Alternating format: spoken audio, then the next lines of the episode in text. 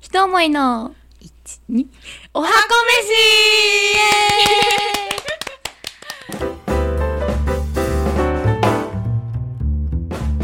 はい。はいそれでは、えっ、と、豚の生姜焼きシリーズ最終回飯そうですね。とい第うこ4とで、はい。えっ、と、二人の、うんチャラとミネの生姜焼きが完成いたしました。美味しそう。イエーイ美味しそうである。すねうんはい。では、実際に食べていきたいと思うんですけれども、うんうんどっちからいきましょうかいや、ミネね。のでしょ、作った。あ、作った方から。うんはい。で私のは、ポン酢のベースの生姜焼きになっていて、上にシソが乗っかってます。ちょっとごめん。シソね、乗っけすぎたかもしれさないっわ。ぱり、うん、避け て。おのおの。さっぱり、生姜焼き。。はいい。食べてみて。ちょっと味い薄ただい。きます。はーい、いただきます。うん。しそ。美味しい。うん。うん。チャラさん、ポン酢の生姜焼き初めてって言ってましたけど、いかがですかね、自分の設定生姜焼きじゃないです。なんかちょっと不思議な感じだよね、最初食べるとき。さっぱり、ソテーみたいな感じだうね。ん。そう、最初食べるとき結構衝撃的うん。なんだけど、なんか意外と食べると、あ、さっぱりしてて美味しいって。うん。確かに。なんかあの、ポークステーキのおろおろ。し醤油みたいな味に近いです。そうだね。だからこれ多分大根おろしを入れてもすごい美味しいとうん、思う。うん、うん。そう、ポークソテーの味がする。そうだねうん。なんか結構塩コショウ振ってるから下味がついてて。そうだね。その、ポン酢だけでももちろんいいんだけど、やっぱちょっとお塩を振ってあげると、うんち。ょっとメリハリがつくというか、うんうん。おかず感が増すよね。まして、まあ、よりご飯がうん。進みやすくなる多分うん甘辛の方が絶対ご飯は進むと思うんだけど、うんうん。まあ、その減塩っていうところもあって、うんあのよりご飯が進みやすくなるようにっていうところでお塩をちょっと入れてます、うんうん。美味しい。きな粉とかを一緒に添えても良さそ美うそれ美味しそうだねと思います。うんうん。実際ポン酢ってうんどのぐらいの塩分量なのかっていうのをさっき実はメモったんですよどれぐらいだったかなと思って メモったらで普通のお醤油って大体大さじ1杯で塩分量って 2.6g ぐらいうんあるんだけど。どそれに比べてポン酢は大体1.2から1.4ぐらいうん。なので大体大さじ1杯に対して 1g ぐらいは減塩できるっていう結構違うのそうイメージになるからなんかこう周りの人とかで塩分気にしてるんだよねっていう人とか、うんそれこそ女の人だったらむくみやすくってみたいなうん。で塩分ちょっと抑えたいなっていう人はなんかこういうのをたまに入れてあげてもいいかなと、入れるとうん、毎日はねする必要性はうよんほどこう治療でみたいな感じじゃなければいいと思うけど、うんそ。ういう人はなんか気にしてもいいかなって思います。まあうんただし、かけすぎは注意っていうそうね。感じにはなる。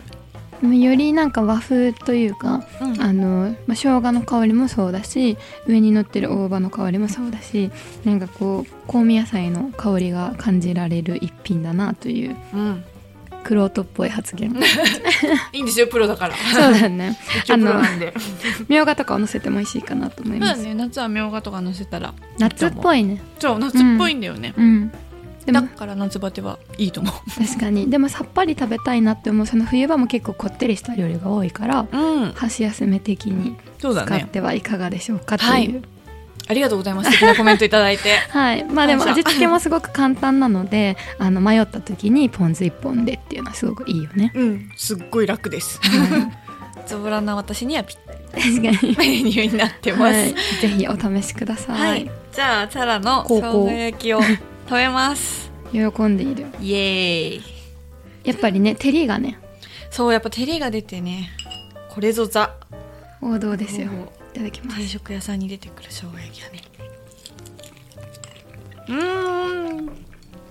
でもうまいよねだから。甘じょっぱ、マジでご飯が進む。うまっ。うん。う。うんん。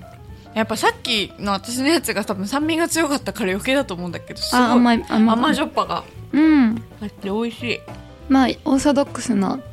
定食屋さんのって感じ。ん。昔のなんかこう、おばあちゃんとかがやってる定食屋さんにね出てくる味がする。例えば今回はその玉ねぎを忘れた。あんなに私は玉ねぎを押してみねの会の時も、え、玉ねぎ入れるし、みたいな感じで、すごい言ってた。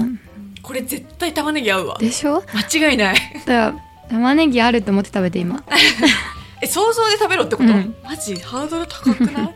玉ねぎ入れるともっとね、甘じょっぱになる。いや、絶対甘じょっぱは、うん。そのあのさ加熱してこうくたってなった玉ねぎと絡んだ時が最高だって、うんもう考えられる思うよね、んでも私今頭の中に玉ねぎ入ってるからえしうんいやえ 満足度が高いですあよかったです 想像で玉ねぎ生み出せるんですね本当に美味しい よかったでもあれだねあのさ先にうんあのお酒振ってたじゃん、うんだからすごいお肉が柔らかい柔らかいよね、うん、すごい美味しい、だしなんかそのジューってしてる時間も割と短く設定してて、まあ、中火なんですけど強火よりで、まあ、加熱して水分を早めに飛ばすことで、うんなんかその豚肉が硬くなる前に引き上げることができる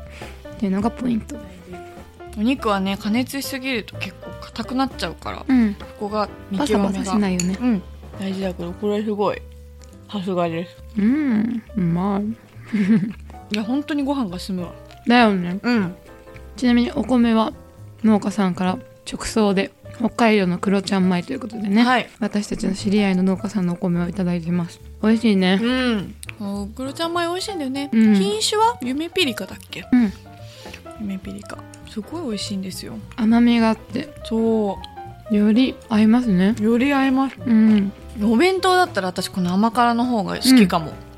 味がぼやけなくてねそうそうそうでも出来たてだったらねポン酢とかの方も、なんかこうご飯の上にこう乗っけて、うんさっきも言ったけどこでしょこのご飯が美味しいみたいなそうなのよだか感じがらするこれもしお弁当にやるんだとしたら、うんうん下にご飯敷き詰めて、うんその上にゆでキャベツをこう乗せた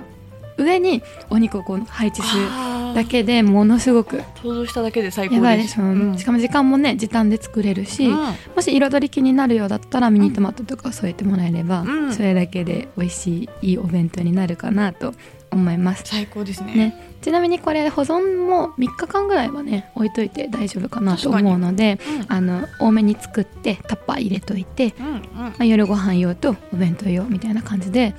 使ってもいいかなと思そいうます。だねうん結構作り置きはしておくかもしれないでしょうんなのでまあねそれぞれの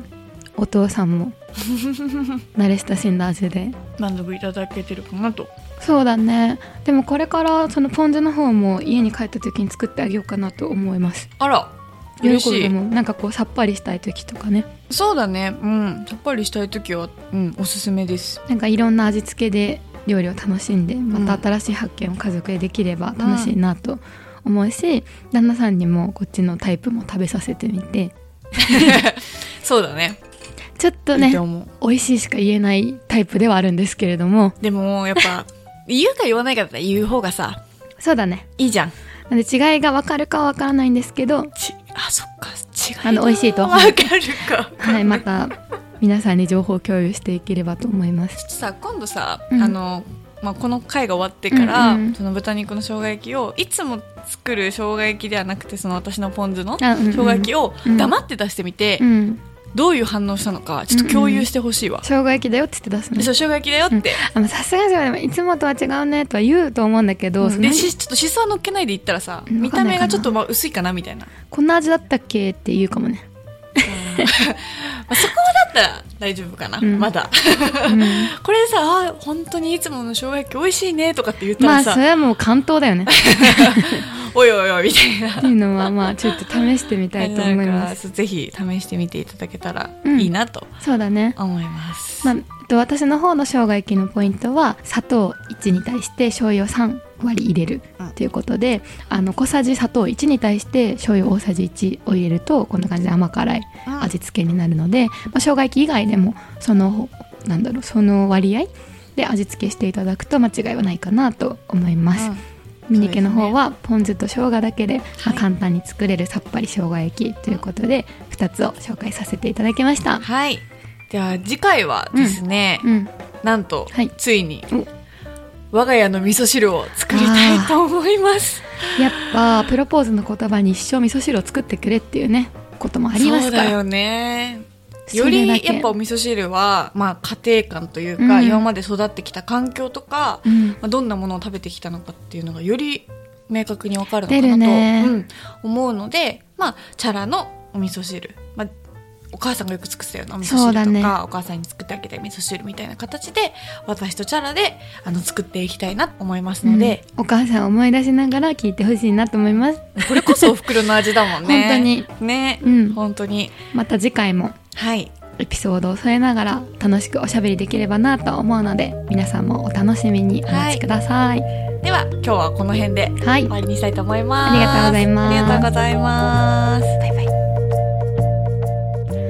番組の配信を聞き逃さないためにも Apple Podcast でしたら購読 Spotify でしたらフォローをよろしくお願いします。番組に関するご意見ご感想はインスタグラムひと思いアンダーバークッキングまたは番組ホームページにてお待ちしておりますこの番組は音声サービスピトパプレゼンツでお送りしました。